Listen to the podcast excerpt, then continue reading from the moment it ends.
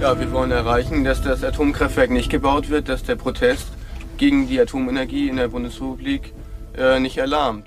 Das sagte ein Anti-AKW-Aktivist im Jahr 1981 in diesem Bericht von Radio Bremen. Er protestierte gegen das geplante Atomkraftwerk Brockdorf, ohne Erfolg allerdings. Denn es lief dann doch bis Ende 2021. Heute werden die letzten verbliebenen Atommeiler in Deutschland abgeschaltet. Doch die Atomkraft geht nicht so ganz. Das ist eines unserer Themen. Außerdem beschäftigt uns das immer noch komplizierte Namensrecht in Deutschland. Mein Name ist weiterhin Lisa Kaspari. Heute ist Samstag, der 15. April und traditionsgemäß folgen jetzt die Nachrichten. Nach ihrem China-Besuch reist Außenministerin Annalena Baerbock heute nach Südkorea. Auch hier wird es um die zunehmend aggressivere Außenpolitik Chinas gehen. Die Spannungen mit Nordkorea sind ebenfalls Thema. Das Land hatte erst vergangene Woche eine atomwaffenfähige Rakete getestet, die auch Japan bedrohen könnte. Bei ihrer Reise wird Baerbock die demilitarisierte Zone zwischen den beiden koreanischen Staaten besuchen und anschließend in Seoul ihren südkoreanischen Kollegen Park Jin treffen. Zum Ende des muslimischen Fastenmonats Ramadan werden heute in mehreren Städten wieder israelfeindliche Al-Quds-Proteste erwartet. In Frankfurt am Main werden 300 Demonstrationsteilnehmer erwartet. Es gibt die Auflage, dass keine Flaggen verbrannt und das Existenzrecht Israels nicht in Frage gestellt werden darf. Die Demo in Berlin ist von den Behörden verboten worden, nachdem es vergangene Woche bereits Ausschreitungen bei einer Demonstration radikaler Palästinenser gegeben hatte. Die Polizei fürchtet auch diesmal volksverhetzende und antisemitische Rufe und will mit einer großen Präsenz das Demonstrationsverbot durchsetzen. Redaktionsschluss für diesen Podcast ist 5 Uhr. Werbung. Diese Woche in der Zeit? Die Bücher des Frühlings. 16 Seiten blühende Fantasie. Von gefährlichen Liebschaften, einer Flucht auf dem Mississippi und magische Erzählkunst. Das Literaturspezial zur Buchmesse in Leipzig. Die Zeit, Deutschlands größte Wochenzeitung. Jetzt am Kiosk oder direkt bestellen unter zeit.de/slash bestellen.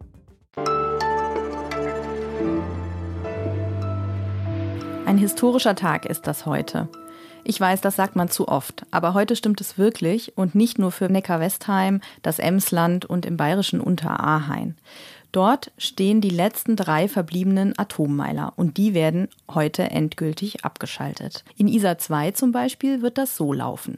Die Ingenieurinnen und Ingenieure werden gegen 22 Uhr die Leistung des Kraftwerks stufenweise absenken. Wenn die Leistung nur noch 30 Prozent beträgt, fließt kein Atomstrom mehr in unser Stromnetz. Irgendwann stoppt dann auch die Kernspaltung im Reaktor und er kühlt langsam ab, wie Anja Stehle aus unserer Wirtschaftsredaktion recherchiert hat. Hi Anja. Hallo Lisa. Die letzten Meiler werden heute abgeschaltet, aber trotzdem wird der deutschen Atomindustrie eine lukrative Zukunft vorhergesagt. Wie passt das denn zusammen? Ungefähr 28.000 Beschäftigte arbeiten noch in der Branche und ähm, darunter fallen natürlich auch jetzt all die Ingenieure, die mit dem Rückbau der Kraftwerke beschäftigt sein werden.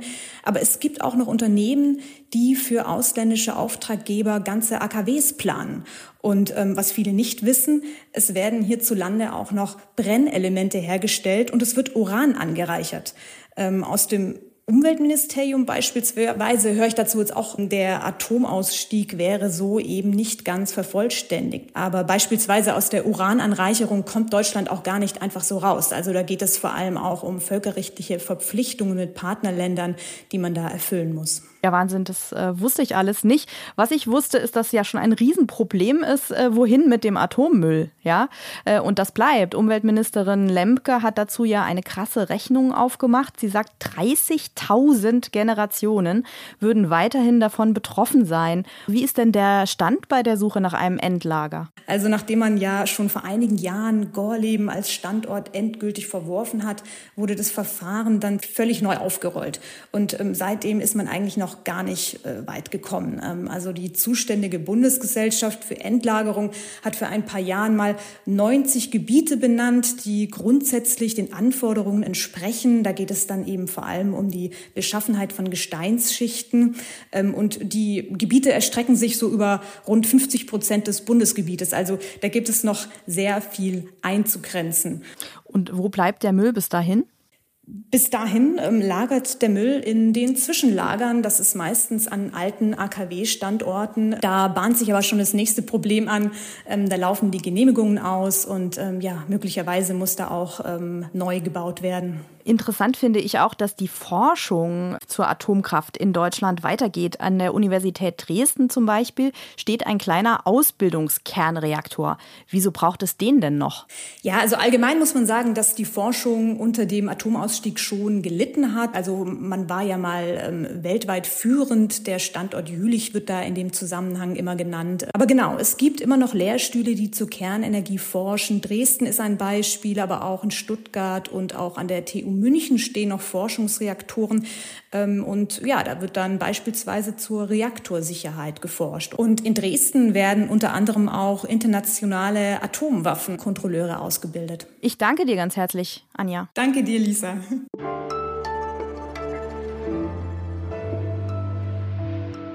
Alles außer Putzen. Fühlen Sie sich auch so frühlingshaft? Gut, das Wetter lässt dieses Wochenende noch zu wünschen übrig, aber immerhin sind die Bäume zumindest ein bisschen grün und es ist ein wenig milder draußen. Ich hatte in dieser Woche außerdem eine Begegnung, die mir glasklar aufgezeigt hat, dass der Sommer quasi vor der Tür steht. Und zwar krabbelte tatsächlich eine Wespe an meinem Badezimmerfenster entlang. Keine Sorge, gleich komme ich auch noch zu meinem Wochenendtipp. Auf jeden Fall fühlte sich das natürlich total verrückt an, so eine Wespe im April. Aber eine schnelle Google-Suche hat ergeben, ist gar nicht so ungewöhnlich. Im April verlassen nämlich die Königinnen ihre Winterquartiere und suchen einen geeigneten Ort für die Nestgründung, schreibt zum Beispiel der Naturschutzbund auf seiner Homepage. Hm, es gibt ja das Prinzip Not in my backyard, zum Beispiel für Menschen, die Windräder angeblich gut finden, aber nicht in Sichtweite ihres Hauses haben wollen. Mir geht es mit Wespennestern so. Ich würde also gerne die Wespe eigentlich freundlich umleiten, so Richtung Wald. Laut dem Naturschutzbund ist das auch okay, wenn ich dafür ein Wasserspray benutze. Denn die Wespe mag es, wie wir Menschen auch, gar nicht angespritzt zu werden und sie sucht sich dann einfach einen anderen Platz für den Bau ihres Nests. Zugegeben, so ganz edel fühle ich mich jetzt dabei nicht, aber gut, jetzt wissen Sie also, was auf meiner To-Do-Liste für das Wochenende steht. Und Sie, wie machen Sie sich bereit für den Frühling?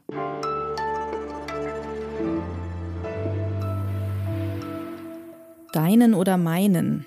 Es ist ein Thema, das die allermeisten Paare irgendwann im Leben entscheiden müssen, zumindest wenn sie planen zu heiraten oder wenn Kinder kommen. Sie haben es vielleicht schon erraten, es geht um den Familiennamen. Bisher war in Deutschland streng geregelt, dass Kinder nur den Nachnamen eines Elternteils tragen dürfen. Das will die Ampelkoalition nun ändern und echte Doppelnamen für die ganze Familie möglich machen. Das ist eine echte Revolution, denn in Deutschland ist das Namensrecht noch sehr konservativ, sagt Anne Rosar. Sie ist Sprachforscherin an der Universität in Mainz. Hallo, Frau Rosar. Hallo. Ihre Forschung hat gezeigt, immer noch entscheiden sich die allermeisten heterosexuellen Ehepaare für den Nachnamen des Mannes. Wieso ist das so?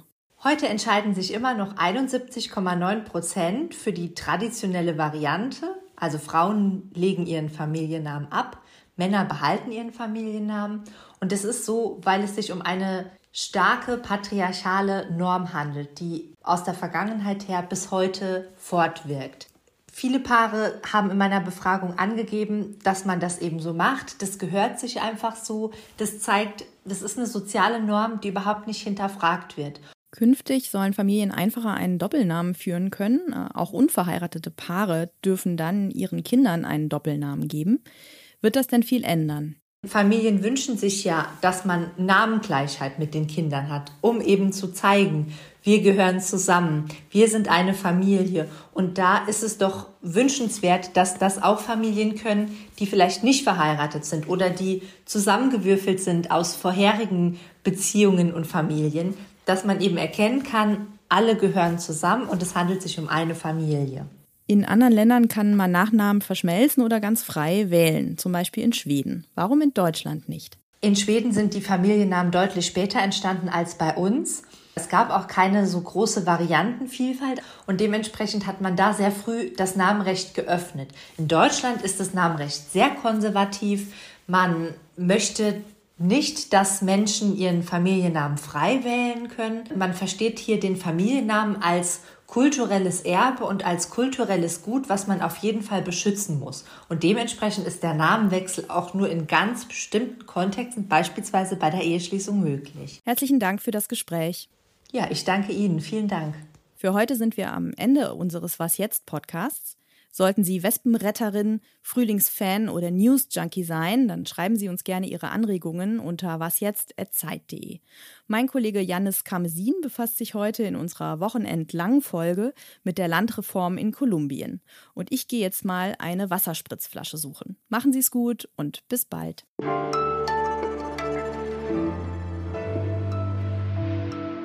Haben Sie eigentlich einen Lieblingsnamen? Ich persönlich mag die Familiennamen mit Bezug auf Jahreszeiten sehr gerne. Also Sommer zum Beispiel ist für mich ein ganz schöner Name oder auch Herbst und Winter. Ich mag das